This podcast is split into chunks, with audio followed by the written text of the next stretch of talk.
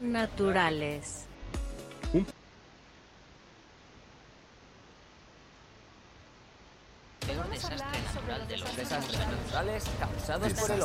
Los desastres no son naturales.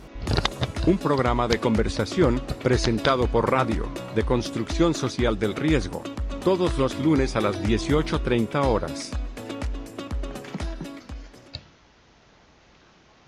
Hola, hola, hola amigos, amigas, ¿cómo están? Hola José Luis, ¿qué tal? ¿Cómo estás? Hola, hola Ian, aquí en este nuevo, nuevo tema, nuevo nuevo espectáculo que le vamos a hacer a la gente. Pero, tratando de, aportar, como te digo, con, este granito de arena en, en, lo que nos toca. ¿Cuál es el eh, tema de hoy? Eh, mira, antes de eso, antes de ir al tema, eh, yo les recuerdo a quienes nos están escuchando el canal para que nos puedan enviar sus mensajes cortos, cortitos, porfa, o o audios al más 569 3092 0870. Repito, más 569 3092 0870. Aquí estamos esperando que, nos mande sus opiniones respecto a lo que vamos a conversar el día de hoy. Eh, pero, ¿sabes qué, José Luis? No, creo que no, no podemos dejar de tocar el tema que hoy día la región metropolitana vuelve baja a fase 3 por el tema del coronavirus. Exacto. Es, es, a ver, un tema a lo mejor para los que se habían acostumbrado o para los que eh, estaban tratando de hacer, entre comillas, esta normalidad o volver a la normalidad, un retroceso que, que a lo mejor molesta, ¿cierto? pero hay que ver el, tema de los números, que en este caso es lo que ahora hay que eh, tomar en cuenta, por así decir, porque si los números suben, el, tema de, los permisos bajan, es, así de simple. Entonces, eh, si no ponemos de nuestra parte muchas veces, eh, es así. Sí, sí, tú, tú, tú, lo mencionas ahí que molesta. La, pregunta que uno se puede hacer es, ¿qué es lo que, qué es lo que le molesta a uno? ¿Qué es lo que molesta? La medida, la falta de, preocupación. Yo aquí estoy, Temuco nuevamente, que se larga a llover.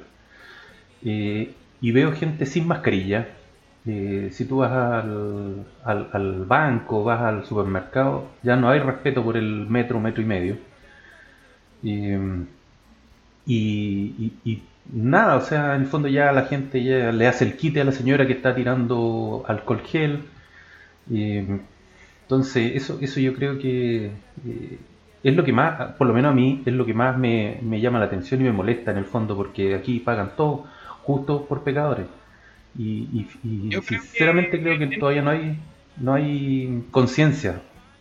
Es el tema de un poco, sí, el tema de, de conciencia, pero a veces, bueno, conciencia a veces es súper, súper, no sé, no, no, es como muy difícil eh, poder determinarla porque mi conciencia puede ser totalmente distinta a la conciencia de otro y así, pero también pasa por un tema de que, mira, en los temas de, como de prevención de riesgo, el que el que más provocaba el que más provocaba accidente era lo inexperto y los que tienen mucha expertise.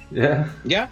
Nosotros pasamos desde ese punto, por así decir, de no conocer nada a ir conociendo, a ir viendo, a ir funcionando con este virus y con esta pseudoamnesia que yo siempre le llamo, nos empezamos a olvidar de ciertos detalles que, que provocan y que, que muchos, a ver, muchos tienen, no sé, no sé si tendrán la razón o tendrán, pero trabajan o, creen que esto es como un, bueno, el tema de las conspiraciones, de que, porque con bozal, de que somos, de que somos borregos, pero sin embargo, independiente de que a lo mejor el virus lo hicieron o no lo hicieron, o era, independiente de eso, el virus existe. Y si existe, te va a atacar en diferentes formas porque no sabemos, ¿cierto? No, sabemos la, la, la, potencia o el efecto o el impacto que pueda tener en las personas, porque cada persona es distinta, pero existe.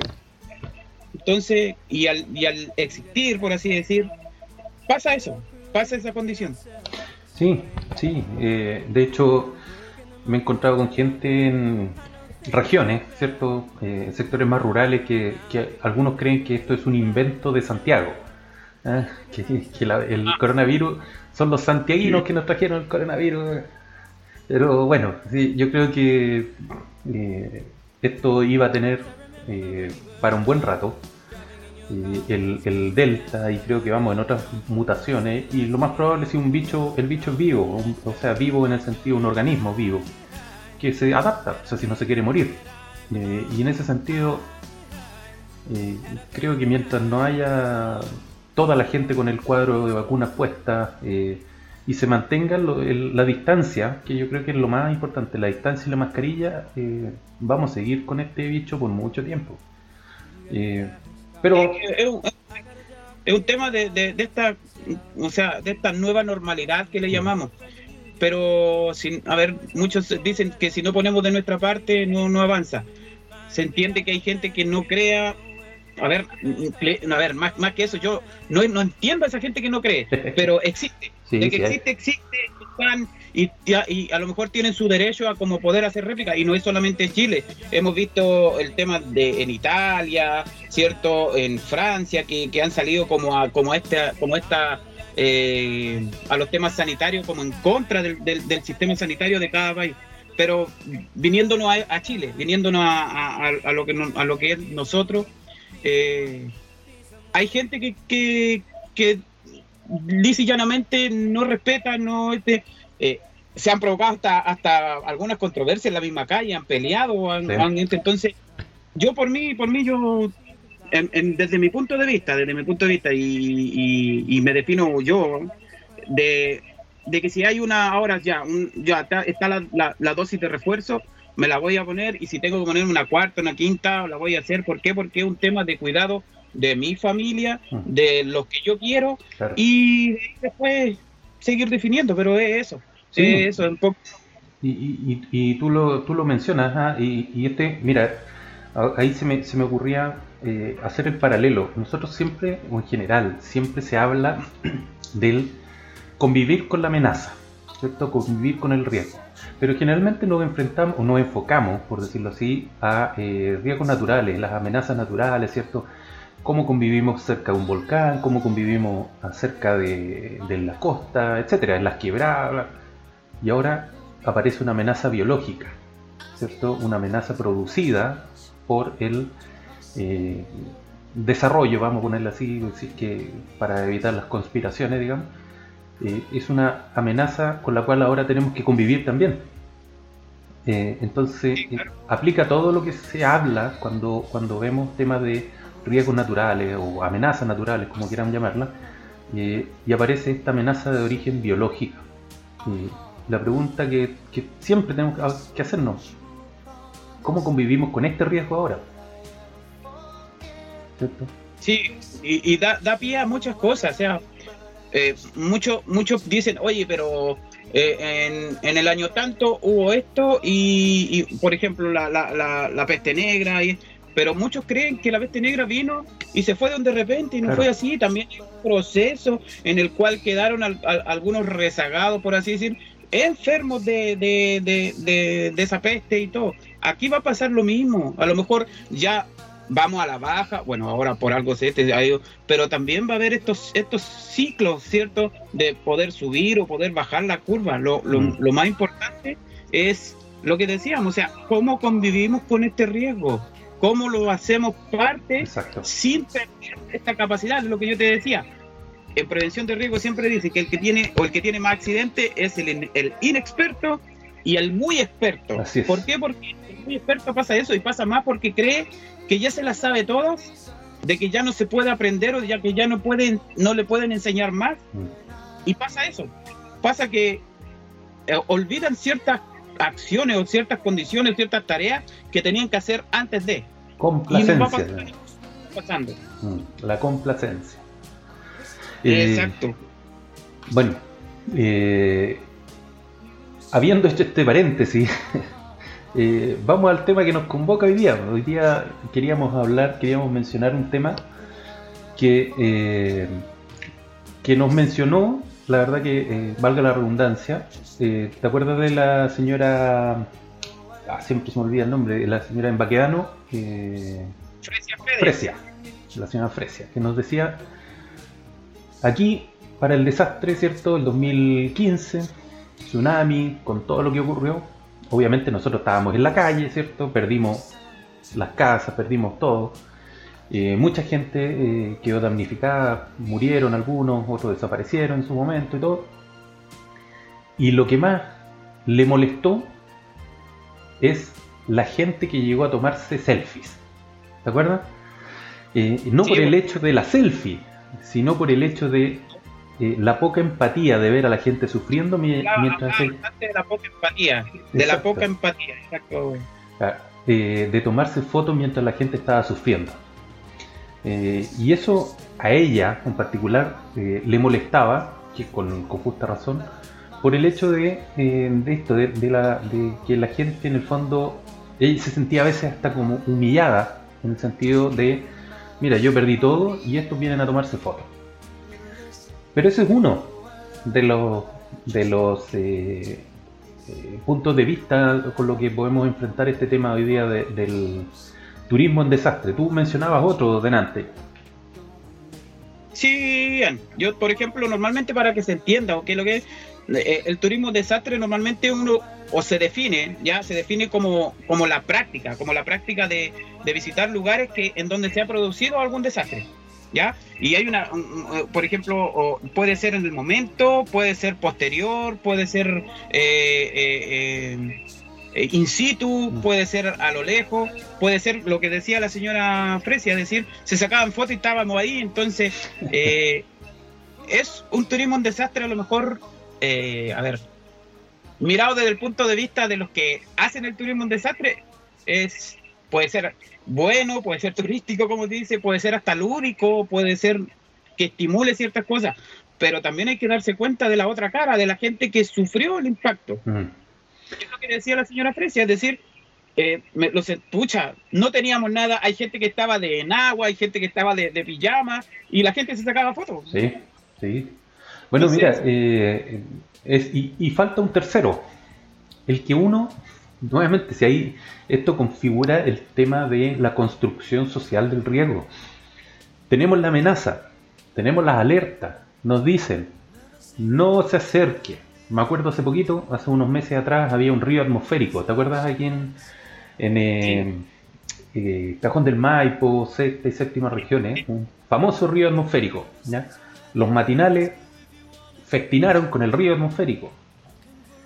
Y la conclusión obvia era, por favor, no suban a la cordillera, ¿cierto? Porque este río atmosférico, ¿qué es lo que trae? Es una masa de agua gigante que va por la atmósfera, y que viaja libremente hasta que choca con algo, en este caso una cordillera. Y, en eso se transforma en lluvia, harta lluvia. Por lo tanto, cuando dices no suban, ¿qué es lo que hicieron mucha gente? Subieron. No, ¿cierto? Estaban ahí. O las marejadas. Las marejadas, ¿te acuerdas? Eh, ahí en Avenida Perú, en, Viña del Mar, donde pegan y se van a sacar las selfies, se van a sacar las fotos y todo. Exacto. Yo, yo igual, a ver, también eh, respeto mucho a, los colegas, a los que hacen surf, y, que, y que es pero espectacular, y yo, porque para mí hacer surf, eh, no sé, por lo respeto por, la forma de cómo mantenerse en una tabla arriba de, algo del mar. Yo hay pero ellos, por ejemplo, cuando hay eh, temas de, por, por, lo menos acá en, por la parte de Totorolillo, cuando hay temas de, de estas marejadas normales, o sea, vibran y van y, entonces, pero hay, hay cosas, por ejemplo, ¿cuál es la motivación del turista en desastre, por así decir? ¿Cuál es la motivación de, de, a ver, de arriesgarse, ¿cierto? A que pueda, existe la probabilidad de que les pase algo, ¿cierto? De que, de que, de que tengan un daño.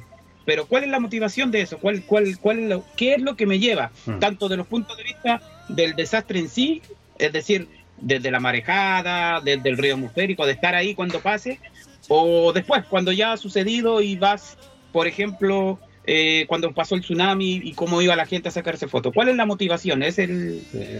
Eh, dejamos la, mientras tanto la pregunta planteada de, José Luis, de, bueno, ¿cuál es la, motivación, cierto, para ir a ponerse en riesgo, uno, en forma voluntaria, digamos, a tomarse selfie, eh, y, escríbanos, escríbanos al, WhatsApp, mándenos un mensaje de voz al más 569 3092 0870, más 569 3092 0870, o por las redes sociales de IGRD. ¿ya? Eh, la idea, como lo hemos mencionado siempre, es que interactúen, interactuemos, ¿cierto? Ustedes, eh, lo que nos están escuchando, eh, compartan sus visiones, sus opiniones respecto a este tema, que dentro de todas las cosas que hemos mencionado, hemos tocado en, en estas transmisiones, hay muchas aristas, hay muchas aristas. y, cuando que grandes turistas, turistas en desastre, son los medios de comunicación? Claro, claro que sí son uno de los grandes eh, motivadores a que los demás vayan a algo. ¿Por qué? Porque ellos están, muestran la condición, muestran lo que pasó, a veces eh, A o B pueden ser un poco más dramáticos o no, pueden ser un poquito, pueden tener un poquito más tino o no, pero son eh, formas de que, de que la gente entre común, la gente lego, la gente de a pie o, como le queramos llamar, quiera ir a ver qué sucedió. Mm. Es, como, como, como una de las motivaciones. Hay otras motivaciones también, Ian, que, que se pueden conocer como por, por tener algunas conexiones personales con la tragedia. Los sobrevivientes, las víctimas, que quieren ir a ver qué pasó, dónde estaban, mira, aquí, aquí pasó esto. Y, y así, pues, porque, por ejemplo, eh, las erupciones volcánicas, cómo bajó la, la colada de ahora, estaba mostrando que gente quería ir a, quedarse al lado de, la colada de cómo había estado y sacarse fotos, saber dónde era. Entonces, hay motivaciones de este, de este entre comillas, turismo en desastre. Que sí, yo eh, encuentro toda la razón. Yo, eh, ojalá si nos está escuchando Cristian desde España, eh, quien nos comentaba el tema de la erupción del volcán allá, y aparecía, incluso aparecía también hace, hacía un par de meses en Islandia, el volcán, ese volcán que hizo erupción chiquitito, sí, era una erupción bastante controlada. ¿Y qué es lo que hizo la gente? Fue a tomarse fotos al lado de del material, ¿cierto? La lava que iba saliendo. Al lado, o sea, ya es, casi eh, al borde del peligro, por decirlo de alguna forma. Eh, incluso eh, memes. No sé si te acuerdas, hay un meme dando vuelta hace mucho tiempo, en los incendios de Valparaíso, cuando aparece una, niña tomándose una selfie, una niña de jeans en los incendios de Valparaíso, y que la recortaron en todas partes, al final aparecían cualquier cosa. Y, sí. Eh, y, eso es... provoca esa, esa, por ejemplo, esa demanda, esa demanda de decir... Eh, o, ese argumento de decir eh, desagradable, insensible, o por tema educativo, por tema de, proporcionar algo, eh, por el tema de informar, el, querer ayudar, estos voluntarios que muchas veces ah. eh, se acercan al lugar, quieren ayudar, pero se saca foto, se saca foto para la posteridad, se saca foto por lo que sea, que incluso, incluso a lo mejor no en algún desastre, pero sí en lugares que, que, por ejemplo, no sé, al borde de un risco y que han caído gente, han perdido la vida. Entonces, eh, esta condición, por así decir, ¿cuál, cuál, ¿hasta dónde llega estas ganas de querer arriesgarse a algo? Sí, sí, de todas maneras, de todas maneras. mire, una anécdota que una vez me contaron, estuvimos en Navidad, en la comuna de Navidad y, siempre lo menciono en mis clases porque eh, es llamativo.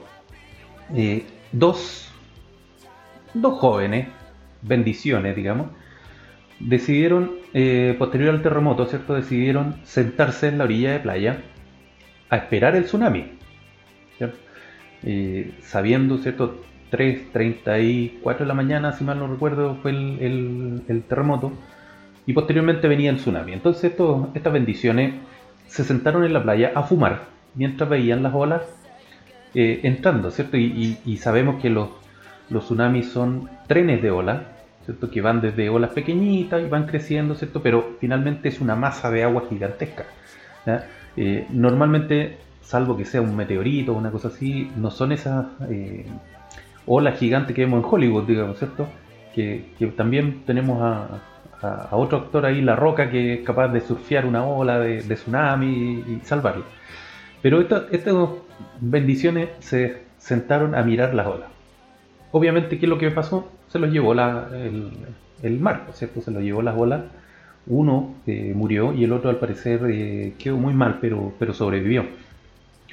Entonces, eh, claro, ahí tú mencionabas hace poquito el tsunami de Japón, ¿cierto? Sí. 2011 fue. 2011. Sí.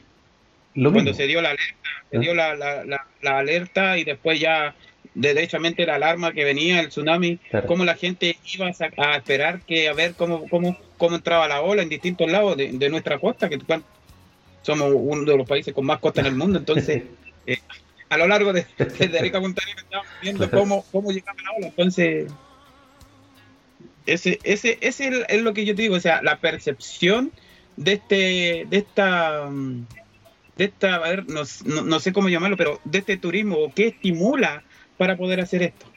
Sí, sí, no, eh, definitivamente creo que, que, ahí tenemos un, problema, un problema cultural, un problema cultural, no, no chileno, digamos, es un problema de todo el mundo, porque toda la gente quiere tomarse una foto, eh, sabiendo que eh, está en una zona de riesgo, y, lo vemos, lo vimos con los, el último gran y, más peligroso que yo me acuerdo fue el volcán de fuego, eh, si están ahí nuestros amigos de, entre Guatemala, Nicaragua, por ahí, que nos, que nos, manden su, su mensaje.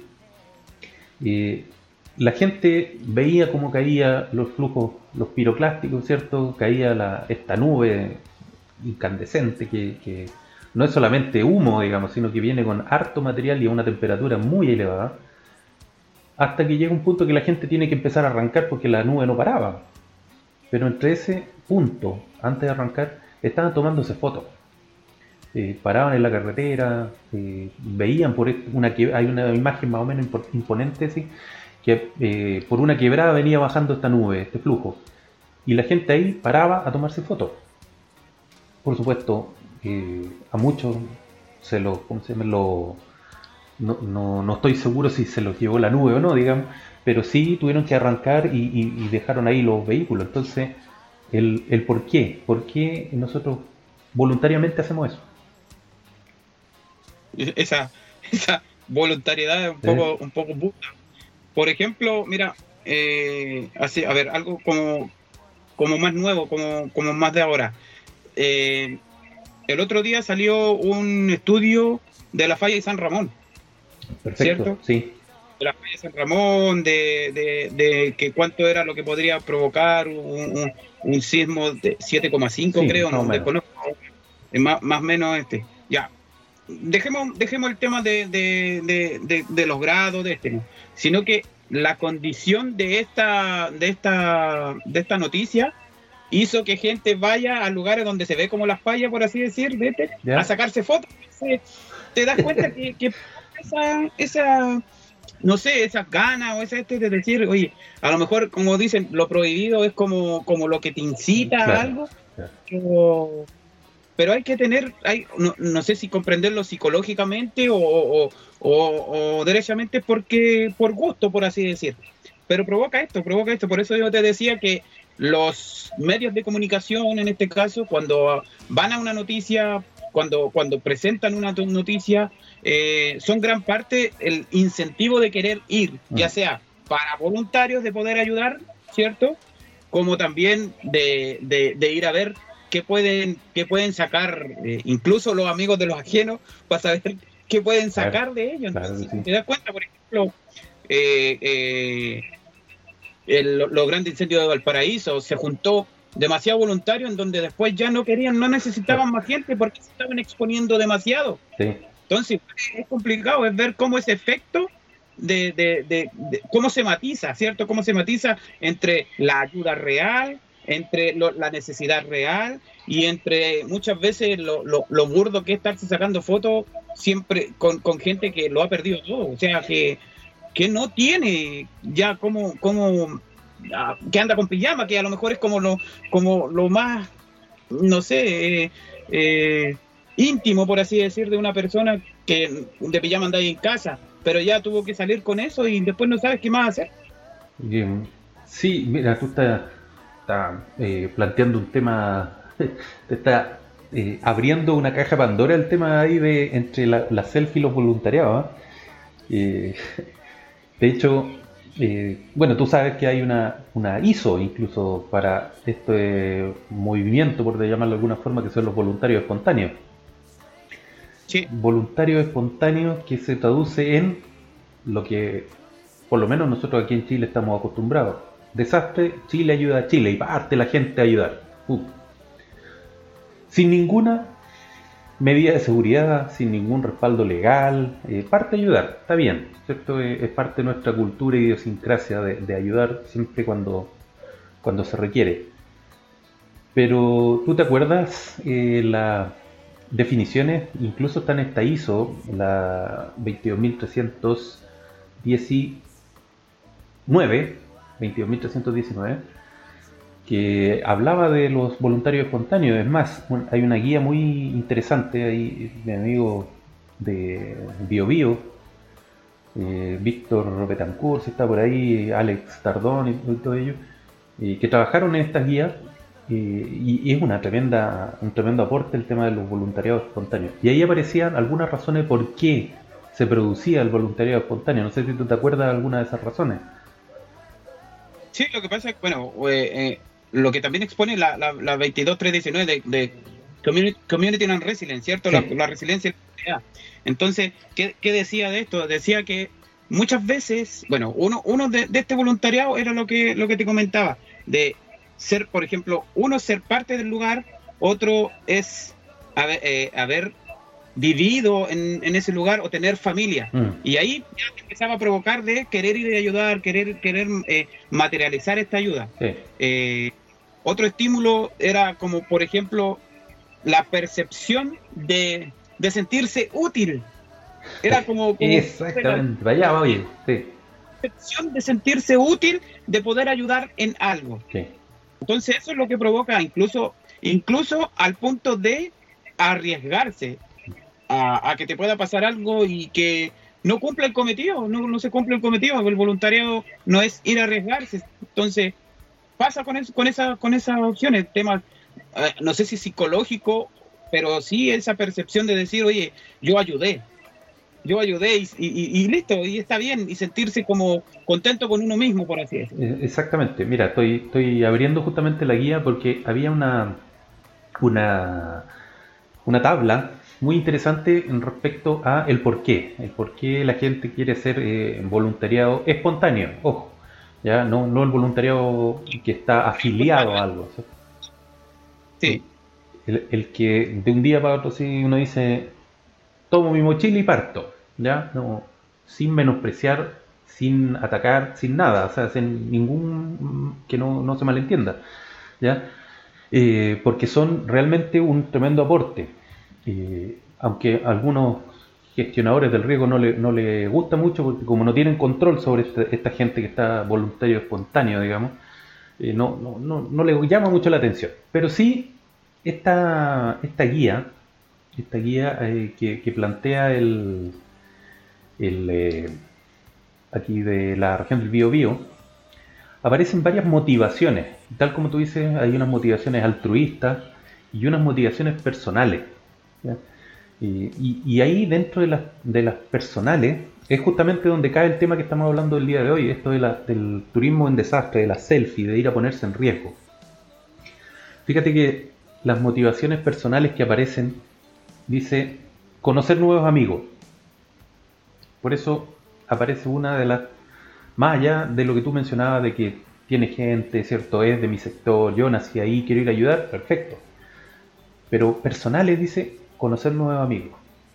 Pero hay otras que son... Mm, hay que darle un par de, de vueltas a, lo que plantea. Mejorar autoestima y el autorrespeto. y aliviar su culpa. Fíjate, fíjate lo, grave que, o sea, lo fuerte, digamos, que dice. Aliviar su ansiedad sobre la emergencia, perfecto. Motivaciones religiosas. Inspirar a otro, reconocimiento social mejorar habilidades y competencias. Muchas veces es elevar el, ego propio. ¿ah? Sí, pues.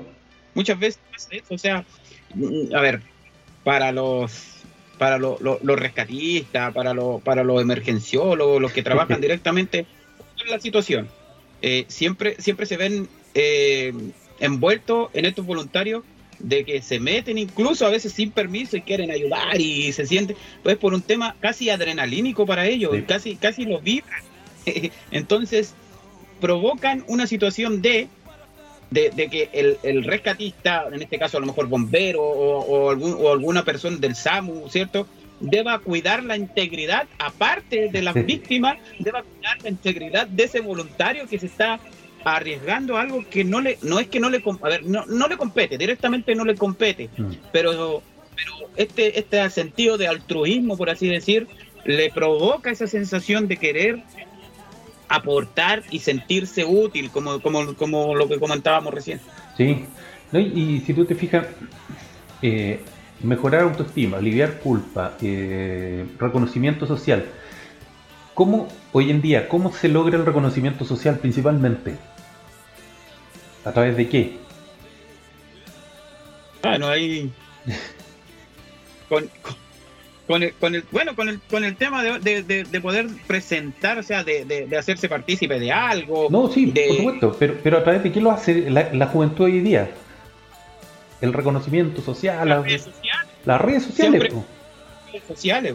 Siempre va a utilizar las redes sociales para poder demostrar lo que hizo, porque a lo mejor eh, ya, ya es poco, ya es poco probable que no exista redes sociales en, el tiempo que, estamos viviendo, porque cada cosa va en una red social. Entonces, ese like que te dan es como un aliciente para buscar otra cosa que sea a lo mejor más osada y te provoque más like. Entonces, y, mira, a medida que, lo estamos hablando, yo eh, me imagino a una bendición, por ejemplo, en pleno desastre.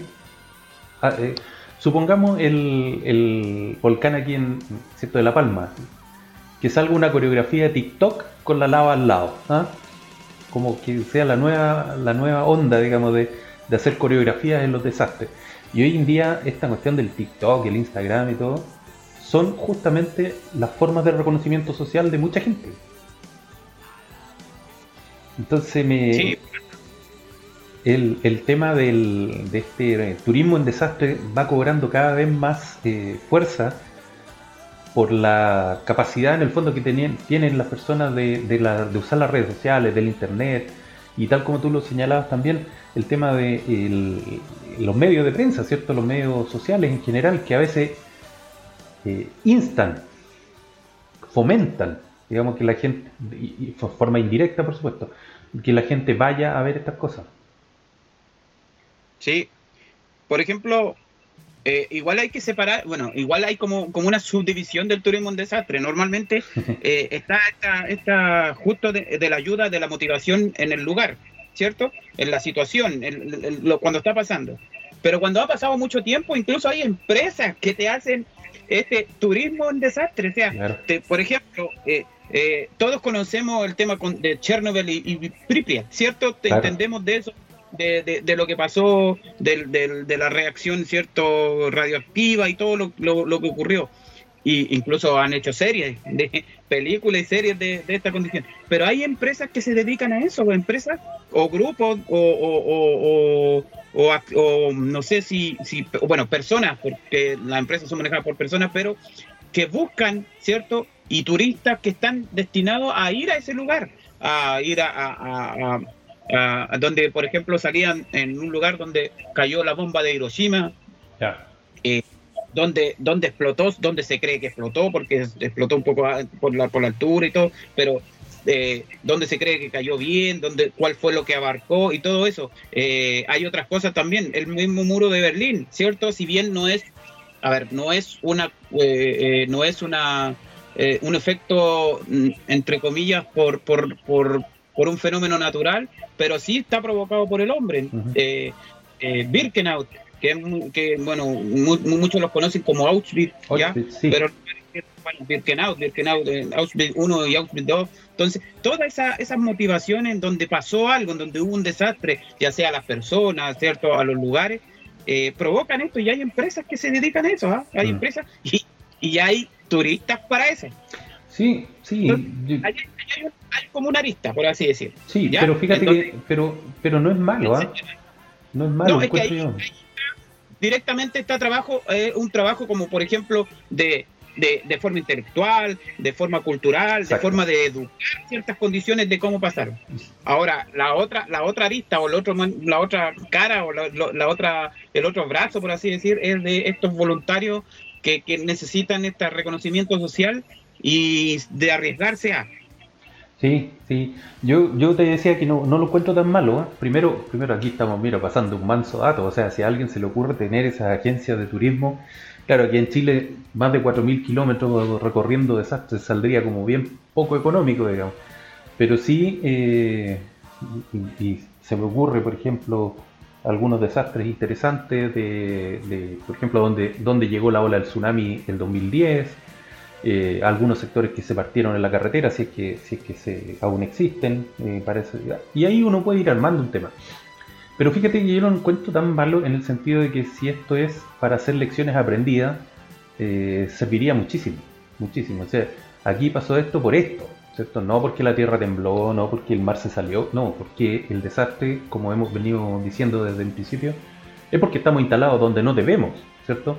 Estamos construyendo nosotros el riesgo. Chernobyl es uno de los tantos ¿cierto? ejemplos de, de, cómo se va construyendo eh, de a poco el riesgo.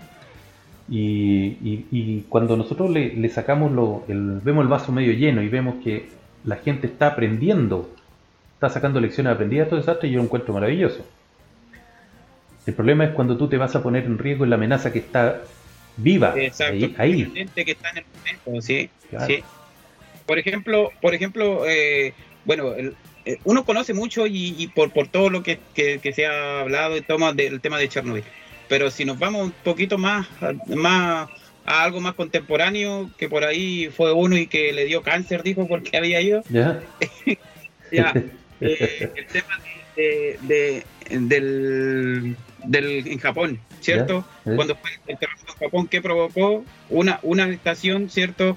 De una estación nuclear, ¿cierto? Que provocase problemas. Entonces, y ahí se fue transformando ciertas cosas, ¿cierto?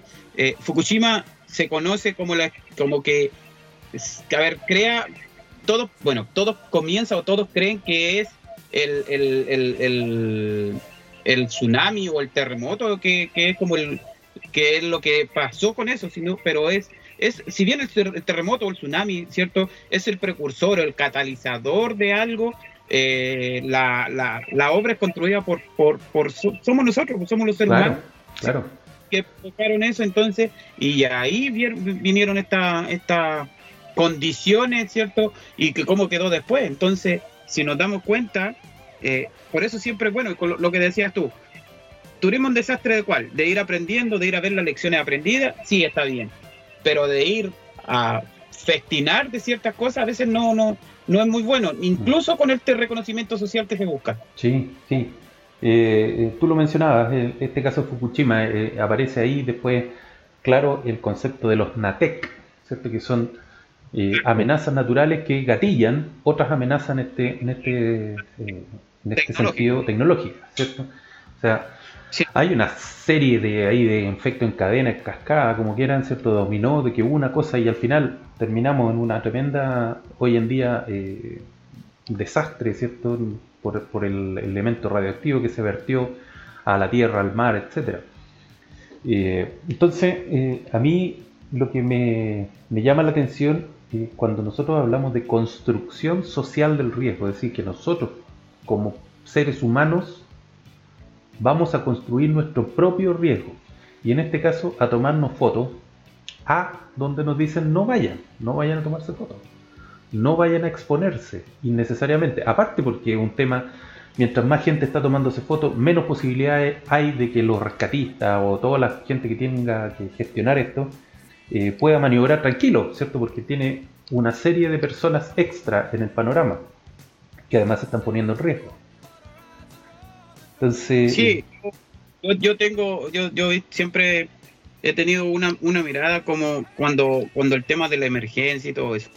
Eh, siempre, me, siempre nos enseñaron que, que, a veces, a ver, suena como, como, como feo, suena pero uno dice primero yo, segundo yo, tercero yo, cuarto mis hombres y de ahí ayudo.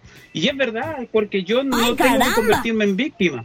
Si yo tengo que eh, usar esta, este término, por así decir, del primero yo, segundo yo, tercero yo, cuarto mis hombres y de ahí ayudo, eh, no puedo no puedo tomar recursos o, gastar recursos en un voluntario que, pueda provocarse o que pueda tener algún incidente por no cumplir ciertos los protocolos, los parámetros o los estándares que están eh, asociados a, los temas de, poder rescatar o de poder socorrer. Sí, sí. No, me, yo, yo sinceramente a mí me llama, me llama mucho la atención el tema de, esto de ponernos más en riesgo. Entiendo y yo creo que eh, siempre está este bichito de, oye, ahí mira, ahí está el volcán, aprovecho de tomarme una foto ahí con la haciendo erupción.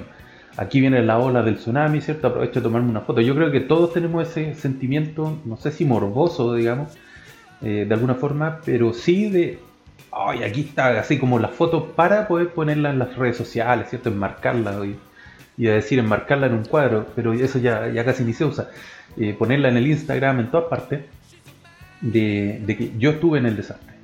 Yo estuve ahí. Eh, eh, y me hace mucho, mucho sentido el tema del, prestigio, de la de este estatus social que, de repente las redes sociales nos está forzando, nos fuerza, aunque no queramos, nos fuerza a tener un estatus social y que este tipo de, de, eventos a veces nos, nos ayuda, nos catapulta, por cierto, a, a, las personas, sobre todo los más jóvenes, con los famosos likes, los me gustan, o todos los corazoncitos que se le ponen en las diferentes redes sociales. Sí, esa, esa aceptación social de que muchos se, que se necesitan, o que muchos viven de esto, ¿ah? muchos viven de los, ¿cómo se llaman? Los influencers que, uno dice ya, y todo, viven de esto, hablan de esto, conversan de esto, viven de esto, ese es como su trabajo y está a lo mejor, y, y es válido, cada quien ve cómo honestamente se gana, sí, claro. pero es es, la condicionante de la que de la que en la que yo me encuentro es la condicionante en la que yo puedo provocar eh, más que a ver más que ganar un desastre a personas que son terceros mm. de provocarle un daño a terceros porque insisto yo tengo una capacidad voy a ayudar a esa gente que ya es ya es víctima ya es vulnerable ya tiene alguna condición pero se ven enfrentados a sumar más riesgo ¿Por qué? Por, por voluntarios, por gente inexperta.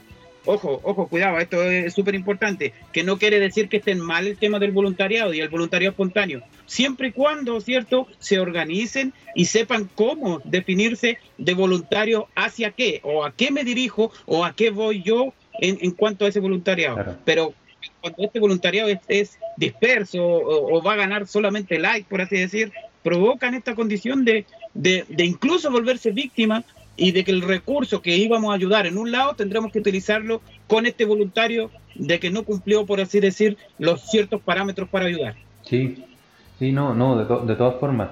Eh, ahora, mira, uy, la hora pasó casi volando, quedan como 15 minutos. Ahora, ¿qué, qué podríamos decirle a las personas? Eh, bueno, aparte, mientras tanto, acuérdense de llamarnos, mandando mensajes, está tan, medio lento hoy día en el, los mensajes. En el más 569 3092 0870, ¿ya?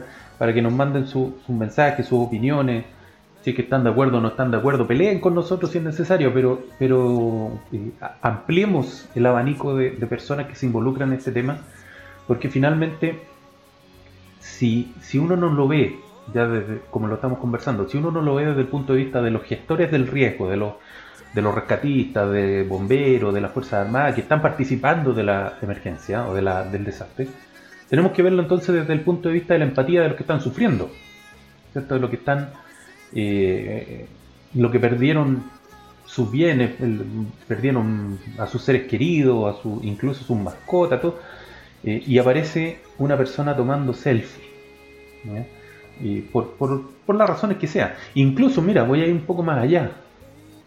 Que aparece en la prensa a decirle, con música de, matinal triste, a decirle, está sufriendo. No sé si... Eh, sí, Más morboso que eso no hay. Sí, sí, da para pensar.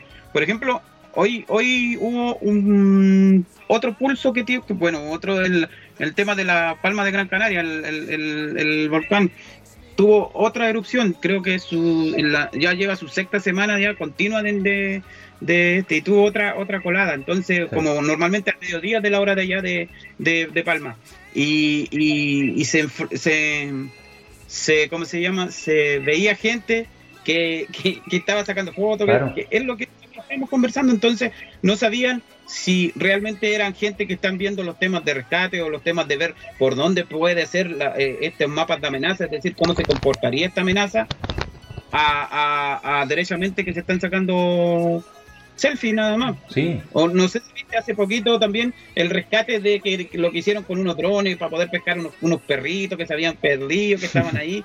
y después de, de repente hicieron toda la preparación, llegaron allá y ya habían sacado los perros. Entonces, eh, y, cuando dicen, eh, se, se lo que se cree, se arriesgaron a pasar por la colada que ya, bueno, que estaba un poco más fría y te, imaginas que, no sé, se cae, se hunde este y, no sé, entonces, ¿cómo, cuál es esa condición que te motiva, ¿cierto? A ir ahí al lugar del siniestro, ¿cierto? A lo mejor querer ayudar, porque en este caso también iban a rescatar o a hacer algo pero sin ninguna planificación previa, entonces igual es que mm. es complicado. Sí, sí, no, de, todas formas. Eh, a mí, insisto, dentro de todas las cosas que hemos conversado, eh, ahí se me, se me abrió un poco el, abanico cuando eh, mencioné el tema de la, de la televisión, de los medios de prensa en general. déjame a ver si encuentro alguna una, una grabación no lo encontré. Ya, bueno, no importa. De música un poco más, más seria. Eh, que voy a, aprovechar el, espacio, ¿cierto? Que si estamos hablando de la empatía de las personas que se van a tomar fotos mientras la otra gente está sufriendo, yo creo que no podemos dejar de lado el tema de eh, algunos eh, medios de prensa en el fondo que van con este con la intención de, yo creo que, que lo hable, digamos, la intención de informar, de mostrar lo que está ocurriendo pero viendo la gente que sufre, sobre todo me, recuerdo el tema cuando fue el incendio de Santa Olga, 2017, cuatro años atrás, ¿cierto? La gente perdió todo. Quedó en la calle, virtualmente en la calle. Y que vayan a preguntarle, ¿está sufriendo? Eh, ¿Lo está pasando mal? Que es como para, no sé, perdón las expresiones, pero eh, voy a decir, voy a, voy a volver a poner a, este otro. ¡Ay, caramba! a Bart Simpson. Es como para darle un chachazo, perdóneme la expresión, darle un chachazo al que está preguntando eso. Si, si, si, claro que está sufriendo, claro que lo está pasando mal. Pero pongámonos los zapatos de las personas, de eso se trata la empatía, pongámonos el zapato en el cuero, en el pellejo de la persona que está sufriendo y, llevemos el vaso medio lleno en el sentido, digamos, bueno, ¿qué hacemos para que deje de sufrir, por cierto? Mira, voy a comentar una, una infidencia. dos, lados de eso. El terremoto, de, bueno, el tsunami que, afectó a Coquimbo, el terremoto que afectó a Coquimbo. te, voy a poner eh, música, música de intriga. ¿Cómo se llama? un personaje que, estuvo ahí, estuvo en el, sitio que le llamaba la zona cero, que fue en unos departamentos blancos que quedaron destrozados, que fueron como, como, como el, epicentro, ¿cierto? El epicentro de esa condición, ¿ya? Pero el epicentro de eso, y, hablaba, incluso se ponía de acuerdo con la gente y tenía que decirle, ustedes ya hagan esto para que les den, mm. para que este, y, entonces yo es, de esa mirada, mm, para mí era, era una mirada, para ver cómo te puedo decir, era una mirada eh, casi burda por, por, por, por, querer, no sé, abarcar más en el tema de la noticia. Ya ese es Por el otro lado, el tema de Santa Olga, me recuerdo que hasta llegó, hasta se llevó un premio. No sé si, no sé si se llama Gonzalo Valenzuela, no sé, ya. estaría equivocado. Gonzalo Ramírez, perdón, Gonzalo Ramírez, que es de ahora, de, bueno, era de TVN y todo, en el cual él no quiso hacer algo no quiso hacer una entrevista por el tema del morbo y este y ahí lo empezaron a, mostrar no mostraba él se mostraba él nomás hablando y no mostraba como los otros los otros los otros por así decir ciertas cosas. Entonces tengo los dos lados tengo los dos los dos las dos dimensiones porque las viví las dos dimensiones entonces pero, eh, tenemos que tenemos que ser eh, justos. Nosotros te acuerdas nuestra alumna ahí que, que tuvimos la Priscila Vargas te acuerdas la Priscila sí. ella estuvo ahí eh, y ella fue, vio en primera persona todos los esfuerzos que se hacía eh, para sacar a la gente del, no del, desastre en sí, digamos, sino del desastre psicológico que se produce cuando, cuando perdiste todo. La cabeza se te, se te va para cualquier parte, ¿cierto? Eh, y, ella lo vio, ojalá que nos esté escuchando en algún momento, ella nos, pueda llamar, ¿cierto? Nos pueda ayudar en este sentido. porque ahí ella se dio cuenta, según lo que yo sé, entiendo ahí con, Alejandro, estuvo en, Santa Olga, y pudieron ver, ¿cierto? Que, bueno, había que ayudar a la gente a salir adelante psicológicamente. Y, los periodistas, o digamos, la gente que iba a preguntarle, en el fondo, a meter el dedo en la llaga, decir, en la herida, eh, ¿cómo le está pasando? Es para pegarle, ¿cierto? Es como, perdón la expresión, me salí de, de mi. Sí, no, bueno, recordar, que la, señora Priscila Vargas, bueno, conocía eh, la, de noticias de Mega y todo, y ella entendió, ¿cierto? entendió y atendió cuál era la condición de, poder, de, de sí dar la noticia, que hay que darla, que hay que, que, que, el medio de noticias necesita, necesita nutrirse de eso, pero no pasando a costa de, de ciertas cosas. Por eso, como te, como te digo, o sea, hay gente y gente que ha ido entendiendo, ¿cierto? ¿Cuál es eh, más que, bueno, la empatía y cuál es el respeto hacia la persona mm. de que, está en la situación complicada, en la, situación porque es un evento adverso para la persona. Uno llega y está y después se va, entonces no vive el día a día. Entonces, esas condiciones de, estos dos periodistas, en el caso de Santa Olga, que uno los tiene que felicitar por, por, por cómo lo hicieron, tanto, eh, como les decía, Gonzalo Ramírez de TVN y Priscila Vargas de, de, Megavisión, o de Megan, perdón, de Mega, eh, cómo, se, cómo, cómo expusieron la noticia de una manera no frívola, sin dejar, sin dejar, eh, sin dejar el, ¿cómo se llama? La noticia de lado, o sea, es decir, pasó algo, hubo un siniestro, hubo un evento disruptivo, sí, pero no, pero no, no con el morbo de la gente, de lo que perdió, de la entonces eso. Es súper importante. No, sí, eh, fíjate que, mira, ya nos queda poquito.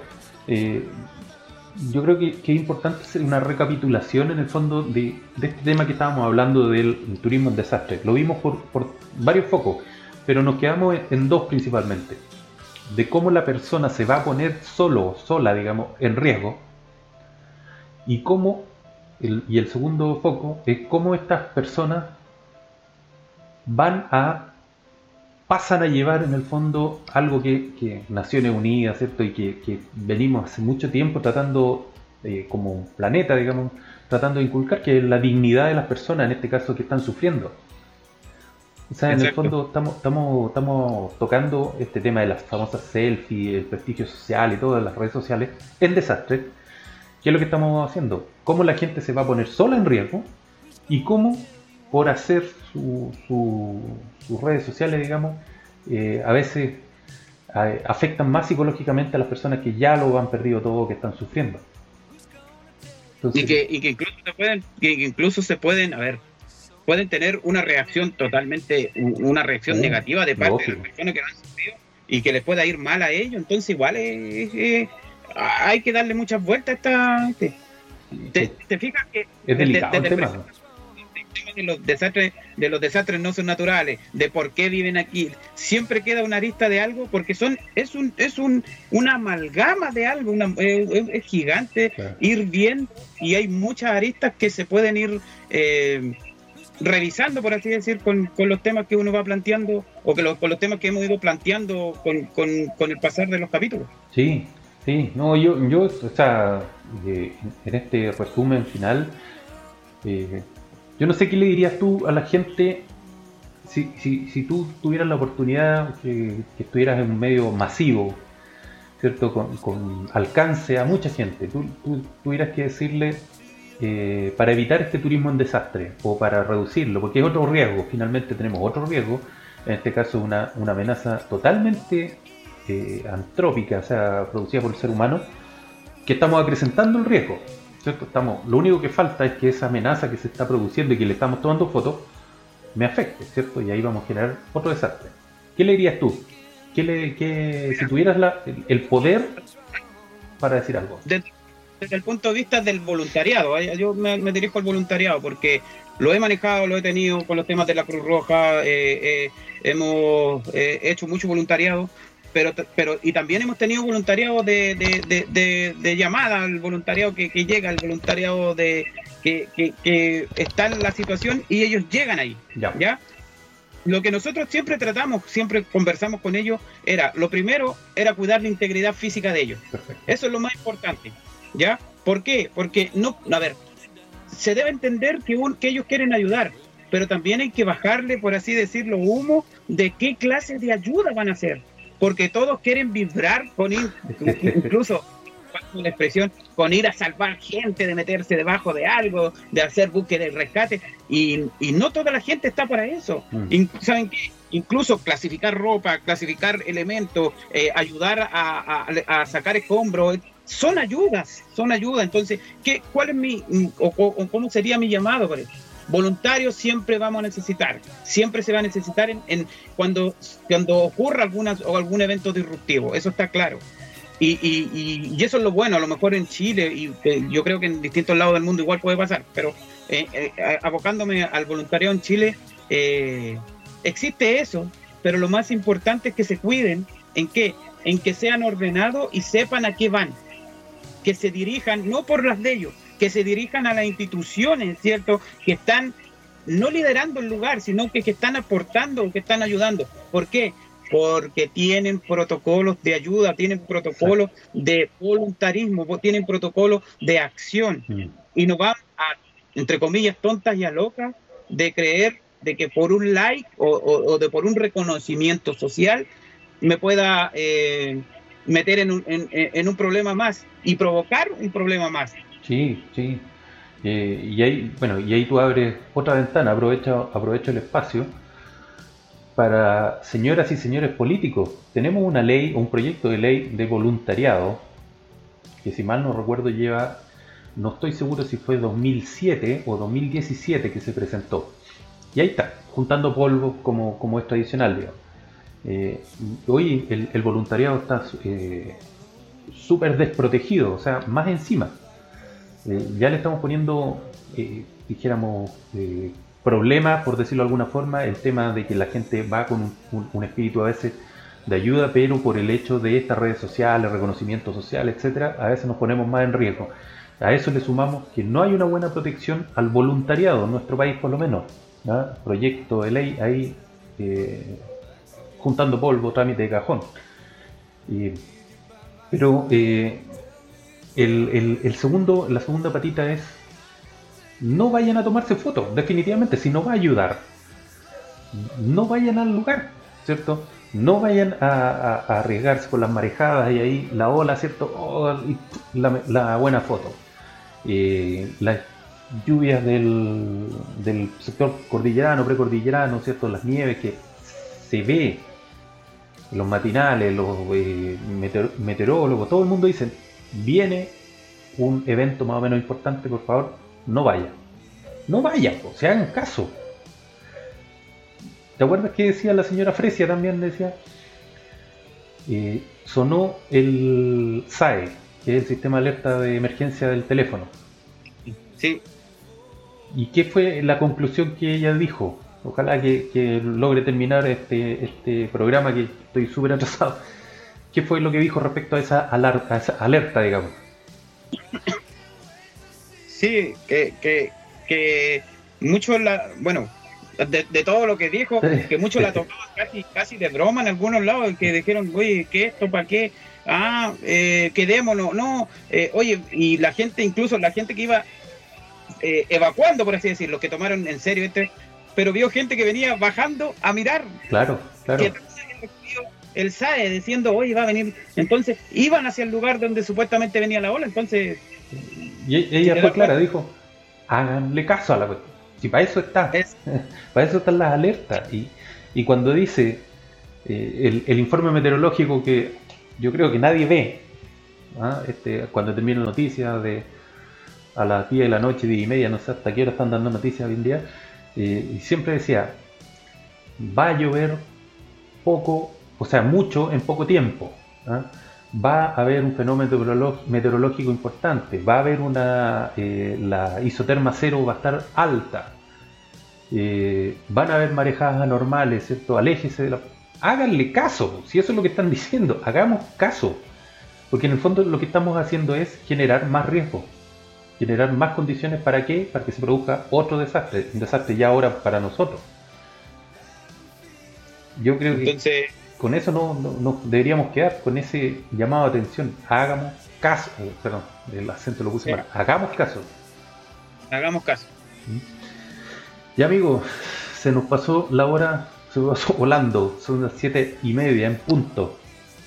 Eh, nuevamente yo eh, te agradezco, sé que tú estás con la garganta a duras penas ahí, pero eh, dice por ahí que una medio, medio limón, no más que eso, medio limón y una botella pisco, y porque si no ya va a ser limonada, pero con eso se pasan todos los problemas.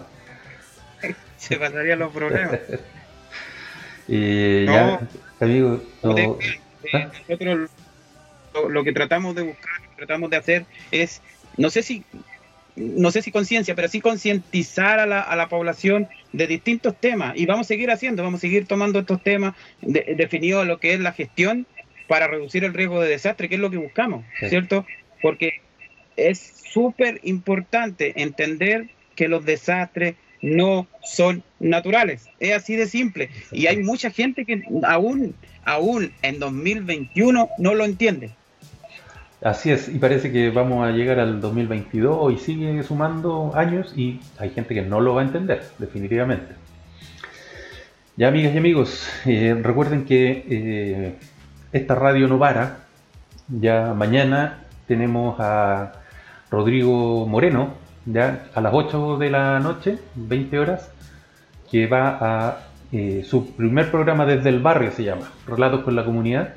Y el día miércoles, Cristian Ramírez doctor en sostenibilidad, va a hablar sobre empresas resilientes, ya sobre principalmente gestión de riesgo de desastre en los centros de trabajo, a las 7 de la tarde. Y así vamos a ir construyendo esta parrilla programática en la medida que eh, se nos vayan sumando más expositores y ustedes nos llamen, por cierto, nos manden sus mensajes. Eh, como les digo, peleen con nosotros, mándenos sus, comentarios, sus pensamientos, sus ideas, porque finalmente aquí, como siempre digo, todos suman. Aquí eh, cada uno vive su realidad. El desastre que para uno a lo mejor para otro no es desastre. Eh, entonces eh, es sumamente importante que todos 18 y 17, no sé cuántos millones de, de habitantes tenemos en nuestro país y los más de 6.000 en nuestro planeta, digamos, son todas realidades distintas que tenemos que considerarlas, tenemos que mirarlas, escucharlas eh, y, tratar todas las, realidades con, respeto y con dignidad, que finalmente es lo que estamos buscando. Exacto.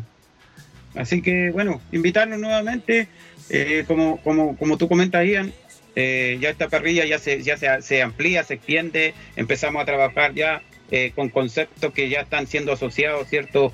A los temas de barrio, con los conceptos que están asociados a los temas de empresa, eh, con conceptos asociados eh, a que entender cuál es la temática o cuáles son los ciclos, ¿cierto?, que, que, puedan provocar algún evento disruptivo. Por eso es súper importante. Pero nosotros somos, eh, como, como, como dice, un grano de arena en, en, en, en todo el, desierto, por así decir. Pero y dependemos también, ¿cierto?, de la comunidad, de la gente. Así que nuevamente se invita a ellos a que sean partícipes de, esto, de, poder aportar, incluso de querer eh, enseñarnos ciertas condiciones de las que ellos viven. Así que siempre, así que solamente agradecer nomás amigos y estamos al contacto nuevamente este próximo, este próximo lunes. Así es, así es.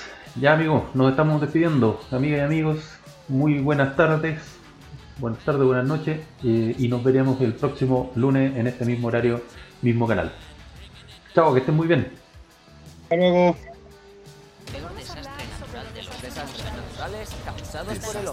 Los desastres no son naturales. Un programa de conversación presentado por radio, de construcción social del riesgo, todos los lunes a las 18.30 horas.